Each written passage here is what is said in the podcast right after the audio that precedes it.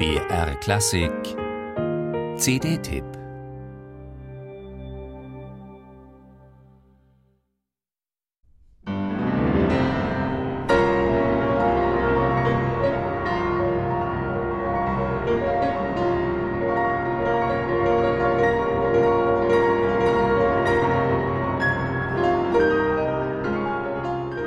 Die große Frage. Warum hast du gelebt? Warum hast du gelitten? Gibt es für uns eine Fortdauer? Hat dieses Leben und dieser Tod einen Sinn? Um nichts weniger als die letzten Dinge ging es Gustav Mahler in seiner zweiten Sinfonie. Um große Fragen, die nach einer großen Antwort verlangen.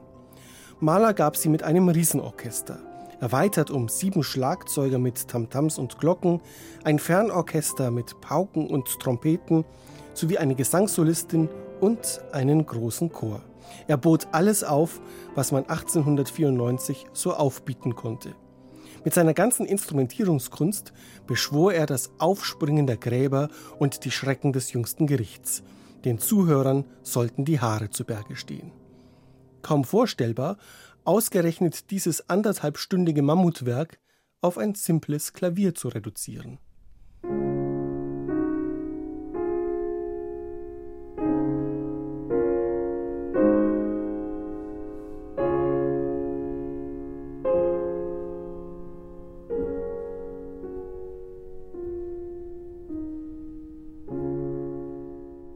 Heinrich von Bocklet hat es dennoch versucht. Der Wiener Pianist und Musikpädagoge, Professor an der Kaiserlich-Königlichen Lehrerbildungsanstalt, hat die Auferstehungssinfonie 1914, also nach Mahlers Tod, für Klavier arrangiert. Allerdings nicht bloß für zehn Finger, sondern gleich für 40.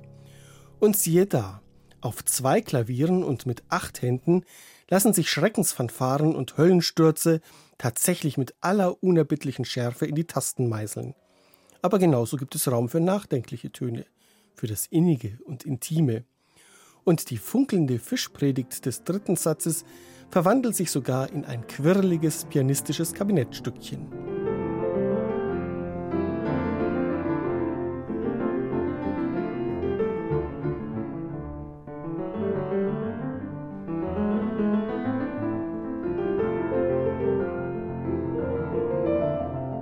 Gedacht war Bocklets Klavierfassung für zu Hause. Sozusagen als Notlösung zu einer Zeit, als Mahlers Zweite noch selten im Konzertsaal zu hören war und man auch nicht einfach eine CD einlegen konnte, um sie kennenzulernen. Der australische Pianist Stephen Emerson und seine drei jüngeren Mitstreiter Breeley Cutting, Angela Turner und Stuart Kelly zeigen aber, dass diese scheinbare Notlösung einen faszinierenden künstlerischen Eigenwert hat. Staunend entdeckt man, wie vielschichtig diese Musik eigentlich ist, wie sehr Gustav Mahler polyphon gedacht hat. Es ist, als würde man die Sinfonie in ein Röntgengerät schieben, das die Strukturen sichtbar macht, während gleichzeitig das Original im Hintergrund noch durchschimmert.